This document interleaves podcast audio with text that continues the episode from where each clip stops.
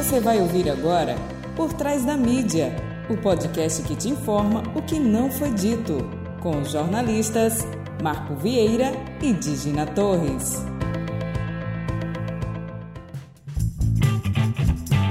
Olá, eu sou Marco Vieira. E eu sou Digina Torres. No ar, mais um episódio do podcast Por Trás da Mídia. Estamos finalizando a nossa série sobre segurança alimentar. Conversamos com Amanda Ornelas, presidente do Conselho Regional de Nutrição, com pessoas que estão passando por situação de segurança alimentar. E hoje estamos muito felizes em concluir essa série com a senhora, que é vice-governadora do estado, engajada em programas como Sergipe pela Infância, o Solidarize-se, Programa de Aquisição de Alimentos, entre outros tantos ao longo de sua trajetória como gestora. Vamos apresentar Eliane Aquino. A senhora pode nos relatar um pouco sobre a importância das políticas públicas de segurança alimentar promovidas pelo governo? Então, em primeiro lugar, prazer estar aqui com vocês. Quero parabenizar pelo programa. E, como eu sempre digo, nós precisamos cada vez mais de informações corretas chegando para a nossa população. Então, desejo muito boa sorte ao programa de vocês. Obrigado. Obrigada. E que chegue nos quatro cantos desse estado. Segundo lugar, entrando na sua pergunta, Dígina, a área de segurança alimentar é uma área que, desde os governos Lula e Dilma, foram, foram áreas que foram muito pensadas estrategicamente dentro do país. E ao longo, desde o governo Temer para cá, tudo que foi pensado para fortalecer a segurança alimentar da nossa gente tem sido destruído. Então, nós, além disso, nós, de todo esse problema que a gente vivencia hoje em relação à fome, sabe? Tem vários outros problemas que também estão agravando a vida dos brasileiros. Então, só que quando a gente pensa em fome, quando a gente pensa que lá atrás, nos governos Lula e Dilma, nós conseguimos tirar o país do mapa da fome e que isso tem uma importância gigantesca, sabe? Na hora quando a ONU começa a reconhecer o, o país e olha para o nosso país e diz, olha, o Brasil não está mais dentre os países mais pobres que tem o maior grau de insegurança alimentar. E hoje em 2021, nós estamos na mesma situação de que nós tínhamos em 2002, com a fome no nosso país. Nós temos mais da metade da população brasileira em insegurança alimentar. Então, os programas governamentais, eles são fundamentais para mudar essa realidade. Se não for pelo poder público, a gente não consegue mudar essa situação. Uma pelo alto grau, sabe, de empobrecimento da nossa população, um alto nível de, de insegurança alimentar, de desemprego. Então, quando a gente fala do Estado, do poder público, ele é fundamental para isso. É por isso que nós, que somos de esquerda, militante do Partido dos Trabalhadores, a gente defende tanto que a gente precisa de estados fortes, que a gente precisa de um governo federal, sabe, soberano e com força política para fazer as diretrizes descerem para os estados e para os municípios. E hoje a gente não tem isso. Então, é, Helena, você falou sobre essa questão da, da todas essas perdas que nós tivemos, né?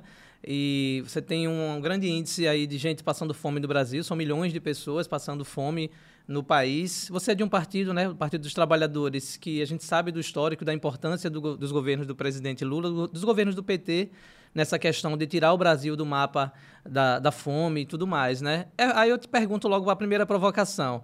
É fácil tentar é, é, fazer políticas públicas que deem essa segurança alimentar para um povão, mas fazendo parte de um governo que tem outros políticos que não necessariamente têm o viés de esquerda e não são muito preocupados com essa condição social? Não é fácil. Não é fácil. Até mesmo porque a gente precisa entender o seguinte: a segurança alimentar no país hoje ficou uma coisa muito banalizada.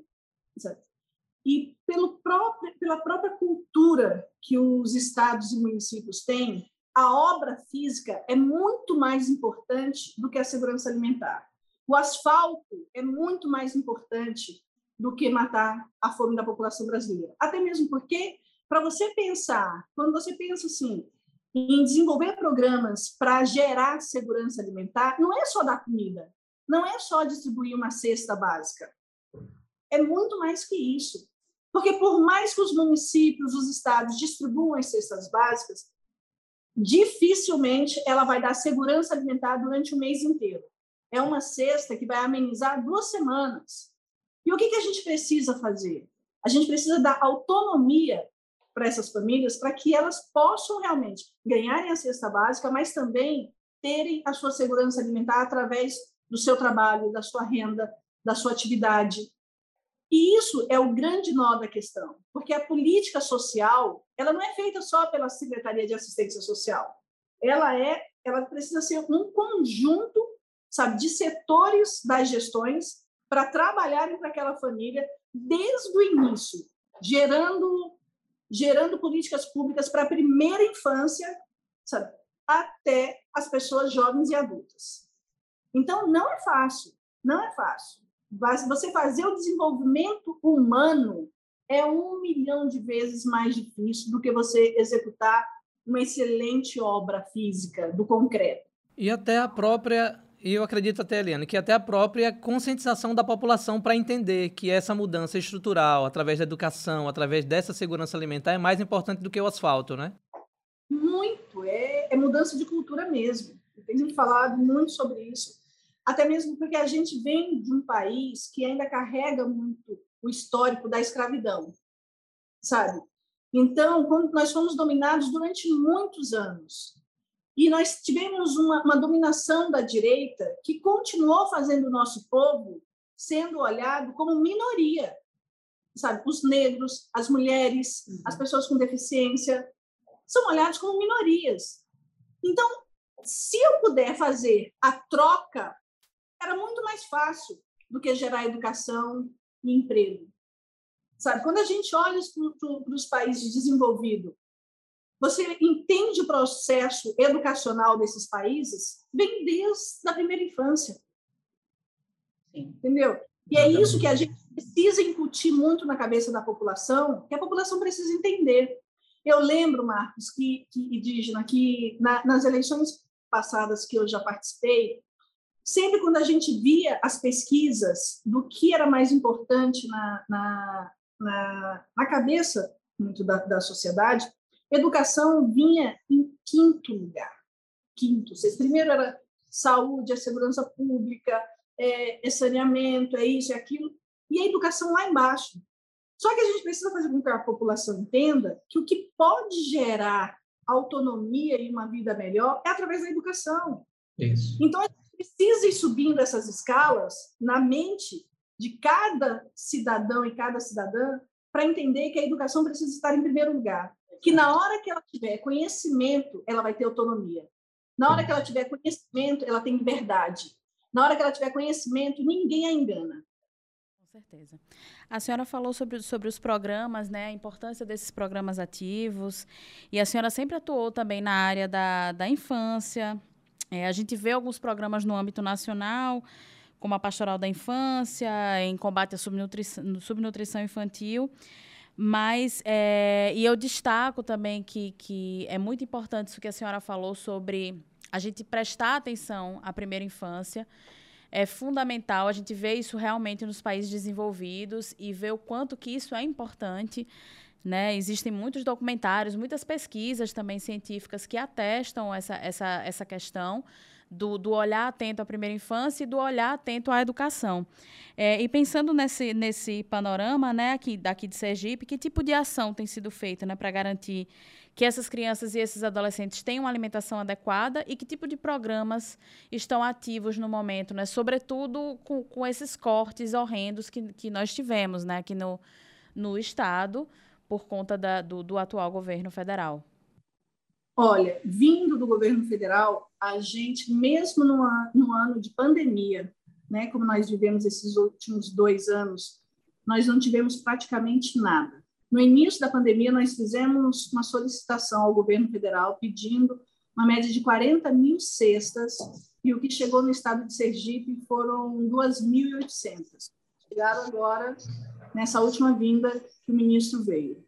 Então, logo no início da pandemia, nós colocamos o cartão C+, que é o cartão Mais Inclusão, sabe, que é para destinar um recurso de 100 reais na vida dessa família, que nós, como nós chegamos a essas famílias? Nós entramos pelo cadastro único, fiz, puxamos do cadastro, sabe, um número de famílias que viviam na situação de extrema pobreza, de que não tinham nenhum benefício, e começamos a atuar com essas pessoas.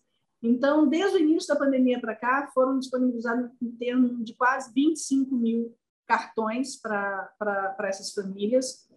E, e, a gente sabe que isso não resolve. É o que eu falei para vocês lá atrás, né? Dá uma minimizada.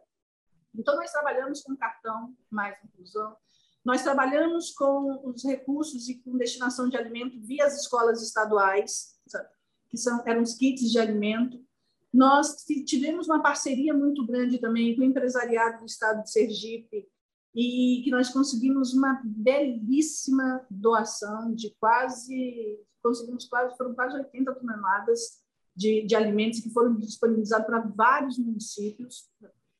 E, e é isso, assim. E, e anterior ao Estado, quando eu estava lá, lá na prefeitura, que a gente trabalhou na Secretaria de Assistência, uma das questões muito importantes que a gente trabalhou, principalmente para a segurança alimentar de crianças e adolescentes, foi focar sabe, nos nossos abrigos. Para você ter, ter, uma ideia, quando, quando eu cheguei na secretaria, nós tínhamos abrigos que, que, que tinham refrigerante, sabe? Que tinha que a gente chegou lá era, era as garrafinhas de refrigerante que serviam para as crianças, a comida completamente industrializada. E a gente foi mudando isso, levando, levando um, as técnicas sabe, da área de nutrição, sabe, mudando a alimentação, conscientizando as, as cozinheiras, falando da importância da alimentação, comprando alimentações alimentação orgânica para levar, que é, que é outro ponto também que eu quero chamar muito atenção para o estado de Sergipe, é sobre as cooperativas que estão trabalhando com os orgânicos. Eu falo que essas pessoas, eles são muito heróis, porque é muito mais fácil trabalhar com o agrotóxico. Dá muito menos trabalho, mas a gente está trazendo a doença dentro da nossa casa, comprando esses alimentos com agrotóxico. E nós temos cooperativas que estão trabalhando maravilhosamente bem no estado de Sergipe, entregando os produtos orgânicos na casa das pessoas e com um preço que é praticamente a mesma coisa do que a gente paga no supermercado. Então, eu quero que vocês nos ajudem conhecendo essas cooperativas e divulgando Legal. o trabalho delas. Eu Deixa falo eu... que eles são verdadeiros heróis. Ah, legal.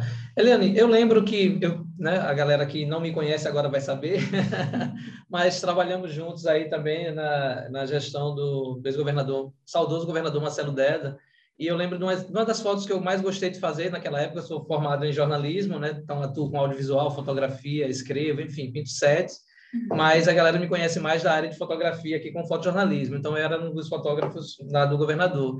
E uma das fotos que eu mais gostei de fazer foi, se eu não me engano, em Tobias Barreto, eu acho, lagarto, alguma coisa assim, e que ele apontou para mim assim com um copinho de laranja na mão. Eu gosto muito dessa foto, é muito simbólica para mim pela, por essa questão do alimento.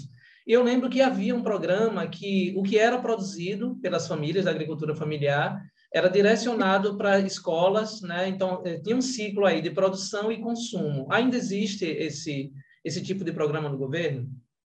ainda existe, mas de uma forma bem mais enfraquecida do que foi lá, sabe? E agora, nesse exato momento, o PA está correndo o risco de deixar de existir em âmbito nacional. O que é o PA? Programa de Aquisição de Alimentos, sabe? E esse é um programa que a gente compra dos produtores os alimentos deles e a gente fornece para instituições, para escolas, para hospitais, para qualquer área das áreas sociais sabe, dos municípios. E, foi, e, foi, e é um programa que é fundamental para a população entender. Uma, porque ajuda a base sabe, desses produtores que, que, que, que estão plantando lá nos seus municípios, mas que eles têm muitas dificuldades com o escoamento desses produtos. Sabe? Normalmente, quem compra esses produtos deles são os atravessadores, sabe? Que aí traz traz os produtos para serem vendidos nas feiras, nos supermercados, e quem ganha são os atravessadores, os próprios agricultores familiares ficavam com uma porcentagem muito pequena desse recurso. Então, o PA é um programa fundamental? Fundamental para poder fortalecer essa base e fazer com que o recurso chegue diretamente para o produtor. Eles têm os produtores e o MST tem, tem um lema que eu gosto muito, que é assim, se o campo não planta, a cidade não janta. E a gente precisa entender que as, os alimentos não nascem da, das prateleiras dos supermercados. Precisa ter alguém que planta, que espera a colheita, sabe, que não use o agrotóxico para não trazer doença nem para ele nem para a gente. E é fundamental a gente ter Estado forte, estados que pensem essas políticas para realmente fazer com que cheguem lá na ponta. E o PA é, é um desses programas que foi muito fortalecido na gestão do Lula e de Marcelo Deda. Na época do nosso PA aqui, a gente tinha um programa de, de compra de quase todos os municípios. Isso, foi uma, uma época muito importante para os produtores. E hoje em dia está bem mais enfraquecido. Falando em MST, estou só lembrando a Disney que ela me deve um boné do MST, viu, Disney? Estou esperando há um ano, Eliane. Mas teve, teve pandemia, eu tive um bebê. É essa, a conversinha é essa. Mas tudo bem, deixa eu passar para ela agora aí. É verdade, essa, essa, essa pontuação é muito importante, né? Eu, eu atuo como colaboradora do MST também já há algum tempo. É, e Marquinho já, já sabia disso, né? Então a gente sempre tá, tá, tá em conjunto, assim, escrevendo, eu contribuo da, do, com a minha força de trabalho, né? Que é a escrita. E, e eu vejo essa, essa, essa importância da produção e a importância de trazer para a cidade, né? Eles sempre trazem aqui para a cidade. Na época da pandemia foi um trabalho fundamental. Mas aí tem uma outra questão que a gente conversa muito e que eu vou é, fazer essa provocação para a senhora também, que é a questão da continuidade. Né, que é algo que é muito importante. Né? A senhora pontuou no início é, que, assim, poxa, recebe as duas cestas básicas, mas aquilo dura né? Um curto período de tempo. Né? Então, não é algo que, que vá durar tanto. Então, essa questão da continuidade, né? Quais são os. O, o, existe algum projeto, existe algum plano a longo prazo para erradicar essa fome aqui no Estado? É, a gente sabe né, de todos os entraves das políticas públicas, né? Se há, que tipo de, de projeto é esse? Ou se não há, é, o que a senhora poderia sugerir como solução para essas questões? Né? E a gente, como cidadão, o que, é que a gente pode né? fazer para auxiliar fazer? o poder público a, a, fazer algo legal nesse sentido? Olha, sinceramente, é... eu achava que a gente já tinha solucionado esse problema sabe? Eu acho que quando a gente estava na construção das políticas públicas lá de trás, que nós tínhamos no governo federal, o presidente Lula, eu achava que a gente já tinha conseguido chegar numa, numa maturidade, sabe, no país, que dificilmente nós retrocederíamos. Nós também. Nós também achávamos. Pois é, exatamente. Então, hoje em dia, eu vejo que é como se fosse aquele jogo de dominó, sabe, que a gente vai colocando os dominós um do ladinho do outro, que a gente demora um tempão para fazer e alguém chega e dá um peteleco e derruba tudo. A impressão que eu tenho nas políticas públicas que nós conseguimos anos atrás foi exatamente isso que aconteceu. Então, hoje, até aqui durante, perante a minha equipe, eu sempre falo o seguinte, assim, olha, eu, eu tenho muito receio hoje em dia de usar o termo erradicar, sabe? Porque eu estou achando isso cada vez mais tão difícil, tão difícil da gente falar em, em erradicar, porque precisa política muito reestruturante. E, e mesmo que ano que vem a gente consiga tirar esse governo que está aí, sabe? A gente ainda vai demorar um bom tempo para botar esse país no nível que, que, ele, que ele estava, entendeu? Só para vocês terem uma ideia, eu, eu, eu fiquei fazendo uma, uma leitura de tentar buscar tudo que foi destruído. Eu vou ler rapidinho para vocês, só para vocês saberem o que, o que aconteceu no nosso país, quais foram as perdas na área de segurança alimentar. A gente está falando aqui nos abandonos das políticas de segurança alimentar, o que fez o governo Bolsonaro. A extinção do Conselho de Segurança Alimentar e Nutricional, que é o CONSEA, que foi a primeira coisa que eles fizeram logo quando eles entraram, foi fazer a extinção do Conselho. O Conselho de Segurança Alimentar, o Conselho Nacional de Segurança Alimentar, ele reunia as informações de todos os estados era onde você tinha a sociedade civil discutindo as problemáticas dos seus estados através do conselho. Eles extinguiram o conselho. A Conferência Nacional de Segurança Alimentar e Nutricional, que era prevista para 2019, não foi realizada.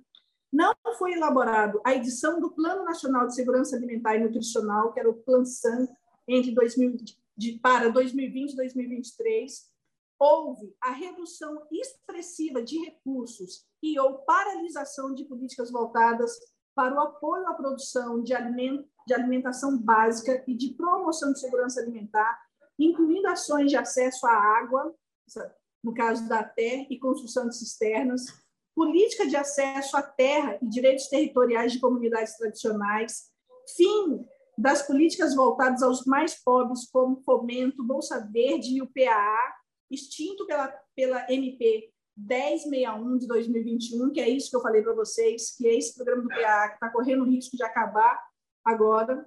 A ausência do governo federal na coordenação da política de alimentação escolar durante o período em que as escolas foram fechadas, deixando sob a responsabilidade de municípios e estados a definição de diferentes procedimentos, gerando falta de alimentos para crianças em todo o país e a dispersão de medidas incapazes de assegurar acesso adequado à alimentação saudável para milhares de alunos e alunas das redes públicas.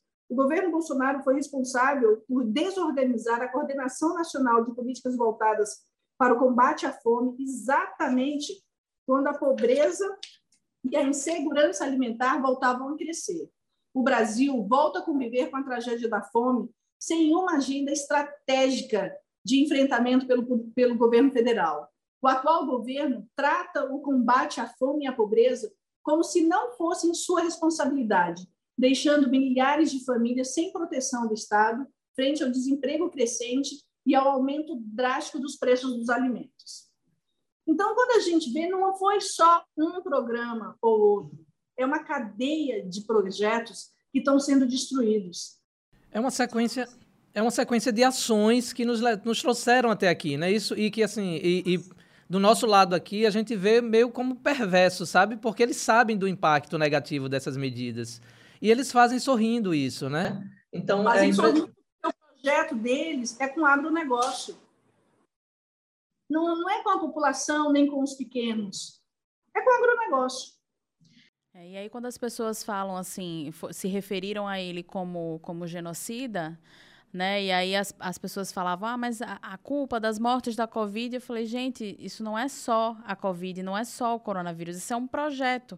É todo um projeto que vai além dessa, dessa, dessa questão da pandemia, que já foi gravíssima, né? A, a atuação, como ocorreu, a não atuação, aliás, como ocorreu, já foi gravíssima. Mas existem outros projetos aí por trás, como a senhora bem pontuou, essa questão do agronegócio, que a gente vê o quão problemático é.